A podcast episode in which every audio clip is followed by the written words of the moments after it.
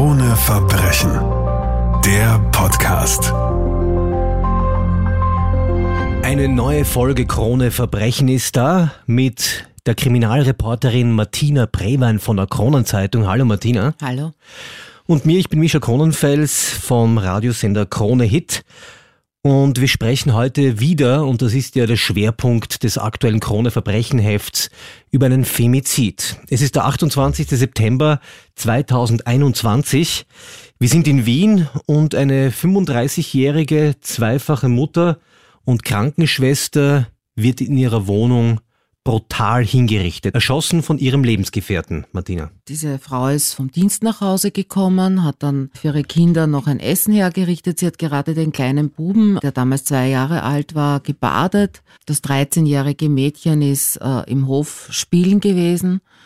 Und dieser Mann ist eben, das war, ist auch der Vater der Kinder, ist plötzlich zu ihr gekommen. Also die beiden hatten sich kurz zuvor getrennt, hat sich gewaltsam Eintritt in diese Wohnung verschafft und hat dann sehr rasch die Frau erschossen mit zwei Schüssen. Diese ganze Tat wurde auch, also es hat einen großen Tumult in diesem Haus gegeben, ja, also das ist in einem Gemeindebau gewesen im 20. Bezirk im Wiwarski-Hof. Da waren auch Nachbarn alarmiert, also die haben, die haben so teilweise sogar diese Tat mitbekommen, ja.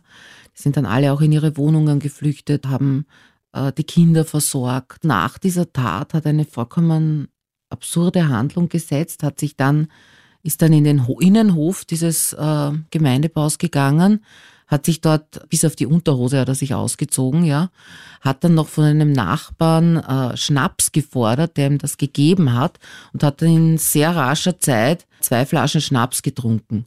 War also schwer betrunken, als dann kurz danach die Kriminalpolizei schon an den Tatort gekommen ist.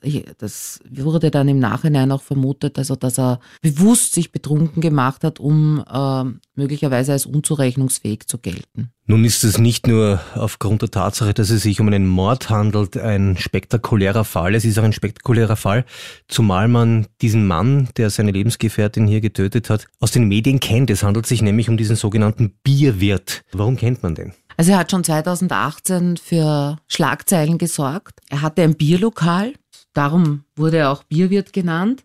Er hat die Sigi Maurer bedroht und hat ihr obszöne Nachrichten geschickt, worauf es ihnen dann auch zu Prozessen gekommen ist. Das Ganze hat damals schon ziemlich für Aufsehen gesorgt. Dieser Mann war aber nicht nur deshalb schon der Polizei bekannt, sondern eigentlich von Jugend an. Er stammt aus desolaten Familienverhältnissen, um das kurz zu erzählen, ist mit fünf Jahren in ein Heim gekommen und hat dann schon als ganz junger Jugendlicher ein, eine kriminelle Karriere begonnen, also mit Einbrüchen, Diebstählen, diversen Gewaltdelikten, Drogendelikten. Und das hat sich dann eigentlich immer wieder fortgepflanzt. Er hat auch nie eine wirkliche Berufsausbildung gemacht, also keine Lehre abgeschlossen, überhaupt nichts. Ja. Ist immer wieder zwischendurch auch im Gefängnis gesessen für ein paar Monate, eben wegen dieser Delikte. Hat eigentlich sein ganzes Leben nie wirklich in eine geregelte Bahn bekommen. Nun lass uns über das Mordopfer sprechen. Es handelt sich um die Tochter einer serbischen Gastarbeiterfamilie, die in Wien aufgewachsen ist. Wie kam es dazu, dass sie diesen Bierwirt, der ja offenbar kein straightes Leben geführt hat, kennengelernt hat? Ja, also eigentlich haben ja die zwei auch von ihrer Biografie her überhaupt nicht zueinander gepasst, weil diese Frau ist in sehr geordneten Familienverhältnissen, sehr harmonischen Familienverhältnissen aufgewachsen mit zwei Brüdern, war immer schon ein braves Kind, eine brave Schülerin, genauso wie ihre, ihre Brüder, ja. Also es, es, also in dieser Familie war wirklich alles in Ordnung. Die Eltern haben alles getan, um ihren Kindern hier eine gesicherte Existenz aufzubauen, ja. Die Mutter hat als Reinigungskraft gearbeitet, der, der Vater als Hausmeister, also waren beide fleißige Menschen oder sind fleißige Menschen, ja. Dieses Mädchen war halt, äh, ja, eine Stille äh, von, von Kindheit an, hatte viele Freundinnen, auch wegen ihrer großen Empathie, die sie besessen hat. War sehr tierlieb, hat ständig irgendwelche Tiere gerettet. Also das erzählen die Eltern und ihr ganzes Umfeld erzählt das, also sozusagen die Menschen, die sie schon seit langem kennen. Sie war 19, als sie diesen Mann kennengelernt hat, eben den Albert L. Ja? Also er ist doch um einige Jahre älter als sie, um fast sieben Jahre. Er war der Bruder ihrer besten Freundin. Mhm. Und so sind die beiden überhaupt in Kontakt miteinander gekommen. Die Frau war damals noch Zahnarzthelferin, sie hat dann später erst diese Ausbildung zur Krankenschwester gemacht. Und sie dürfte schon immer, also so wie ich schon zuvor erzählt habe, also eben, dass sie sich auch um Tiere, um, um, um kranke Tiere so sehr gekümmert hat. Also sie war wirklich so eine, die Tauben von der Straße zusammengeholt hat und dann mhm. gesund gepflegt hat daheim. Hat sie diesen Albert L. als einen Menschen gesehen, dem es halt immer schlecht gegangen ist, also von Kindheit an, der nie wirklich Liebe bekommen hat und sie hat sich gedacht, ja, also wenn ich ihm Liebe gebe, dann kann ich ihn verändern. Hm. Dann wird er seine Aggressivität verlieren, dann wird er versuchen, sich eine, eine normale Existenz aufzubauen. Und ja, das war das Verhängnisvolle für sie. Dieser Glaube daran, dass sie ihn bessern kann, dass sie ihm helfen kann. Wie war denn dieser äh, Beziehungsalltag zwischen den beiden? Die haben sich sehr, sehr früh kennengelernt. Du hast schon angedeutet, dass er oft betrunken war, dass es Gewalt in dieser Beziehung gab. Äh, wie war die Beziehung? Es war von Beginn an eigentlich keine gute Beziehung. Also er hat sie, er dürfte sie immer schon geschlagen haben. Er dürfte immer wieder Wutausbrüche gegen sie gehabt haben. Während sie fleißig arbeiten gegangen ist, ist er mit Freunden unterwegs gewesen und hat relativ viel Alkohol getrunken, hat auch Drogen konsumiert. Auch mit der Geburt der Kinder hat sich nichts geändert. Ja, also auch mit der, zuerst einmal mit der Geburt der Tochter. Also er kam nächtelang nicht nach Hause, hat sich auch um die Kinder nicht besonders viel gekümmert. Also es gab schon diese guten Zeiten, Zeiten, wo dann Familienfeste gefeiert wurden und wo er dann auch, wenn er nüchtern war, ja ganz, wird so erzählt, war er ganz umgänglich, ja, aber er war halt eher selten nüchtern, ja, und dann hat es halt fürchterliche Exzesse daheim gegeben. Die Frau konnte sich auf Wien auch überhaupt nicht verlassen, weil sie musste ja Nachtdienste machen. Er hat quasi nie auf diese Kinder aufgepasst. Oder wenn er gesagt hat, ja, er ist jetzt heute an dem Tag zu Hause, weil sie eben Dienst haben muss, hat sie sich sicher sein können, dass er nicht nach Hause kommt beinahe eine durch und durch von Gewalt geprägte Beziehung. Wie so oft geht solchen Femiziden so eine Beziehung voran. Aber wie so oft muss man sich die Frage stellen, wird das Umfeld darauf reagiert, insbesondere die Brüder und ihre Eltern? Also die ganze Familie hat vom Beginn dieser Beziehung einfach versucht, die Frau von diesem Mann wegzubekommen. Mhm. Sie haben mir immer wieder gesagt, der tut dir nicht gut, der, der misshandelt dich, du wirst mit dem nie glücklich werden, du wirst mit dem nie deine Träume erfüllen können. Ja, er hat ja auch, er hat ja auch keine finanzielle Unterstützung gegeben. Also die Familieneinkünfte kamen ja zu 99 Prozent von ihr, ja. Mhm. Sie hat aber auf ihre Familie überhaupt nicht gehört. Sie hat immer wieder dasselbe gesagt. Man muss verstehen, dass er so geworden ist, eben weil er so in so schlechten Verhältnissen aufgewachsen hat. Und er wird sich ändern und ich werde das schaffen. Also sie war wirklich von diesem Gedanken beseelt und hat wahrscheinlich so eine Art Helfersyndrom auch gehabt. Und die Familie wurde halt im Laufe der Zeit auch immer verzweifelter, weil, weil er sich schon in seiner Wut, in seiner Aggressivität nach und nach gesteigert hat. Gleichzeitig war es dann aber so, wenn sie eben, also wenn die Eltern dann mit ihrer Tochter oder die Brüder mit ihrer Schwester gesprochen haben über dieses ganze Drama, dass die junge Frau halt immer weniger über das Ganze erzählt hat, um eben zu entgehen dem, dass die, dass ihre Familie sie von dem wegbringen will, auf sie einredet. Also das heißt, sie hat kaum noch vor ihrer Familie über irgendetwas gesprochen, was da passiert ist. Allerdings hat es die Familie natürlich gemerkt, weil sie haben dann gesehen, dass sie blaue Flecken hat, ja. Sie haben von den, vor allem von der Enkeltochter natürlich, weil der Bub ist ja noch zu klein gewesen, erfahren da mitunter, dass sich da fürchterliche Szenen daheim abgespielt haben bei den beiden. Und es kam dann auch noch zu wirklich furchtbaren Szenen, wo man sagt, also das ist jetzt der Punkt, wo man sich wirklich dann als Frau trennt von diesem Mann. Und lass uns vielleicht jetzt noch einen kurzen Exkurs nehmen. Wir haben ja schon in vorangegangenen Folgen darüber gesprochen, dass du auch mit der Gerichtspsychiaterin Sigrun Rossmanit ein Interview geführt hast, das auch im aktuellen Krone-Verbrechenheft abgedruckt ist, wo du über diese bestimmten Muster sprichst, die letztendlich dazu führen, dass es Femizide gibt, nämlich eine Beziehung zwischen einer eher devoteren Frau und einem sehr starke Macht ausübenden Mann. Was sagt da die Frau Rosmanni dazu? Naja, dass sich diese Männer, also die dann in Gewaltbeziehungen leben, ja, dass sich die bewusst bestimmte Frauen suchen, also entweder Frauen, die selbst in schlimmen Verhältnissen aufgewachsen sind und äh, schon in ihrer Kindheit und Jugend viel Gewalt erfahren haben und so seltsam das jetzt auch klingen mag, aber das dann schon irgendwie fast als normal empfinden mhm. und sich dadurch wenig wehren oder eben so wie im Fall, dass der Maria M. gewesen sein muss, ja, weil sie, sie ist ja wirklich in einem tollen Elternhaus aufgewachsen und wirklich unter besten Umständen. Aber sie dürfte halt ein Helfersyndrom gehabt haben. Also sie hat, hat halt irgendwie den Drang gehabt, die Welt zu verbessern, Menschen zu verbessern, anderen zu helfen. Vielleicht hat sie auch deshalb diesen Beruf Krankenschwester gewählt. Mhm. Also sie muss ja auch äh, in, in, dem Spital, in dem sie gearbeitet hat, war sie ja offenkundig wahnsinnig beliebt. Das haben dann auch nachher Kollegen von ihr gesagt. Und die haben dann auch sogar eine Spendenaktion für ihre Kinder eingeleitet nach ihrem Tod. Und sie war wirklich also auch im Job ganz toll, ja. Also eben weil sie so ein großes Herz hatte. Aber, aber das ist natürlich für ihn, das hat er wahrscheinlich haarscharf erkannt gehabt und dass er sich eigentlich sehr, sehr viel bei ihr erlauben kann und dass sie ihm immer wieder verzeiht, ja. Mhm. Damit ist natürlich diese Gewaltspirale noch schlimmer geworden. Diese Gewaltspirale, und das äh, wird in diesem Interview, das du mit der Psychiaterin Rossmann geführt hast, auch klar, endet meistens dann, wenn es einen Auslöser gibt, der dem Mann zeigt, jetzt könnte es vorbei sein und dann kommt es zu einer Reaktion, die alles beendet. Und dieser Moment dürfte wohl der gewesen sein, Martina, als es zu einem Streit mit den Eltern äh, des Opfers kommt und er im Suff offenbar auch auf den Vater schießt. Das war ungefähr eine Woche vor der Tat an Maria M. Sie hatte einen 24-Stunden-Dienst, ja. ja.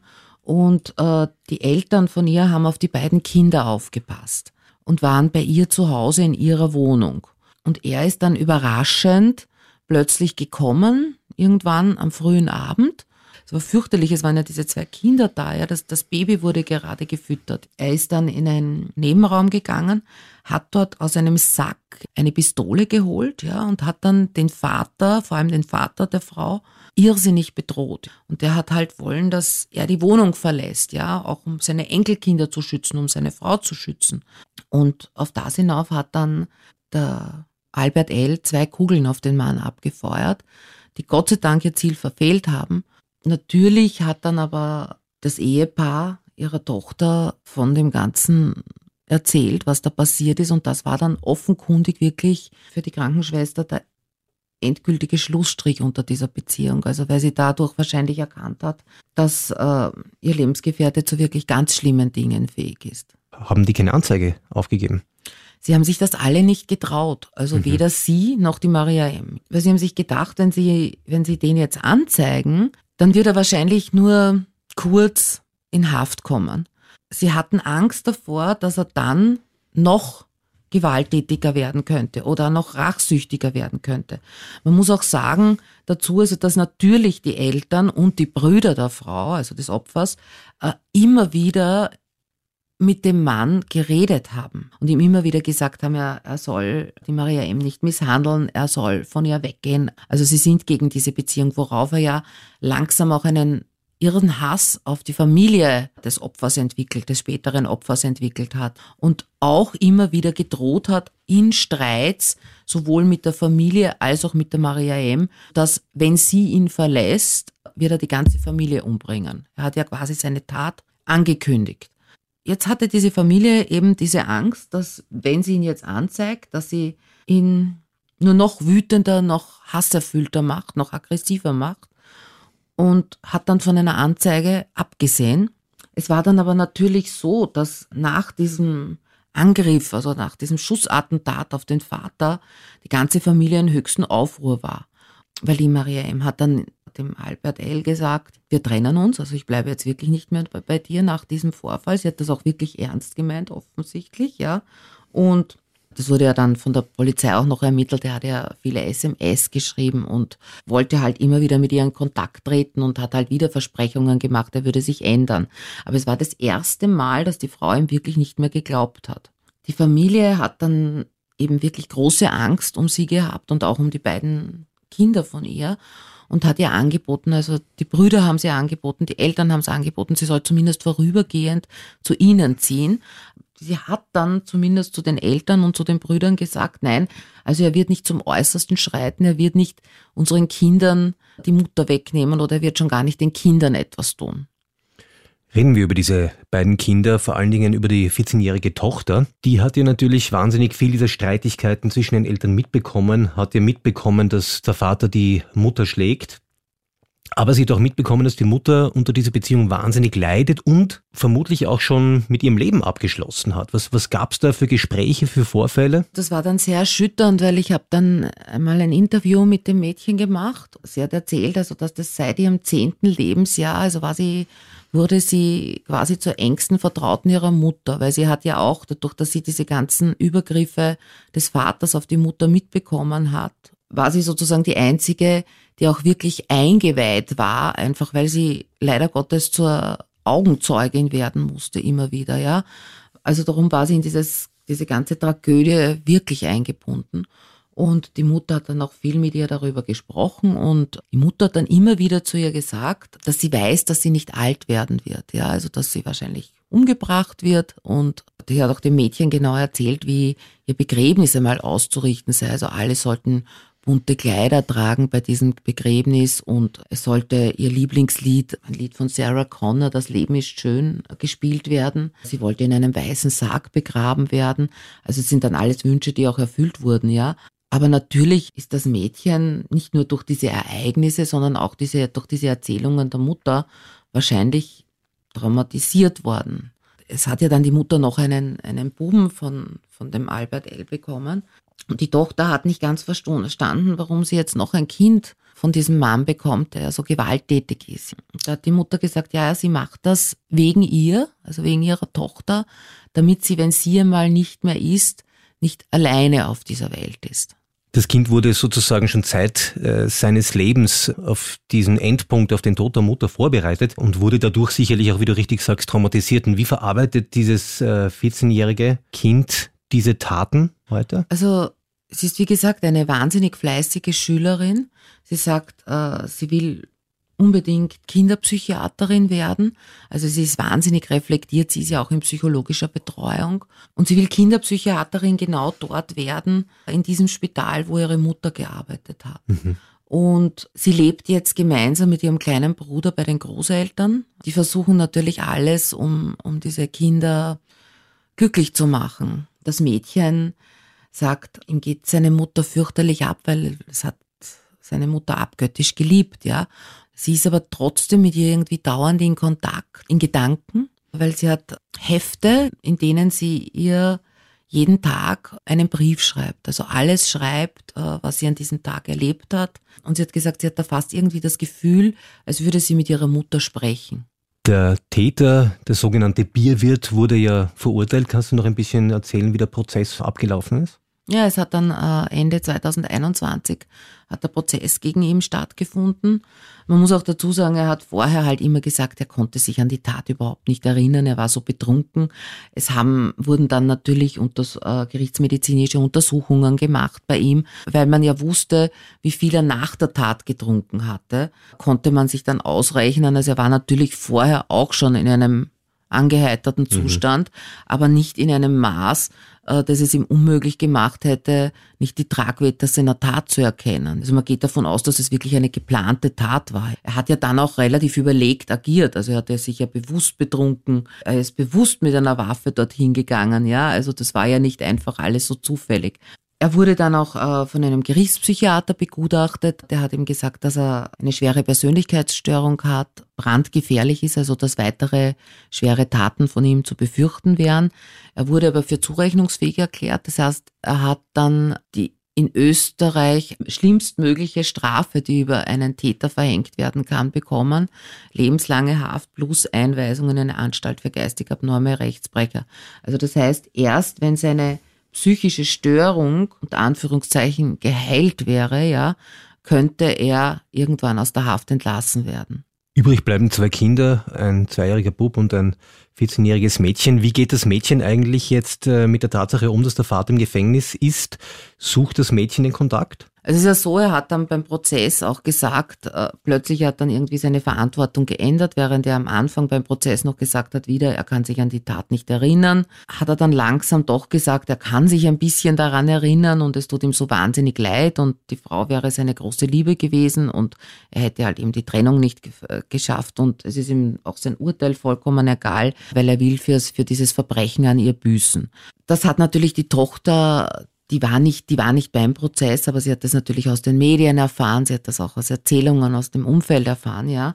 Ich muss auch dazu sagen, ich habe das eingangs schon erwähnt gehabt, also dass es bei ihm auch gute Tage gab, ja. Also da war er dann sehr nett zu seinen Kindern und muss auch sagen, er hat die Kinder nie geschlagen. Es ist in diesem Mädchen natürlich so ein, wenn auch kein riesiger, aber doch ein kleiner Widerspruch jetzt in ihrem Verhalten, weil sie einerseits sagt sie, sie hasst ihn enorm dafür, was er ihr angetan hat, was er ihrer Mutter angetan hat, ja.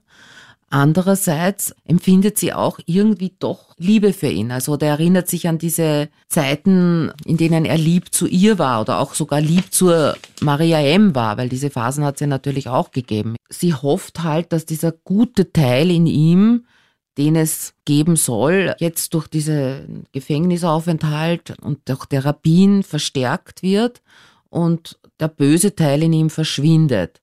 Sie sagt aber selbst, sie weiß nicht, ob das jemals passieren wird, aber sie hofft es halt. Sie wollte ihren Vater dann auch nach dem Prozess im Gefängnis besuchen. Äh, das wurde aber vom Jugendamt bislang untersagt.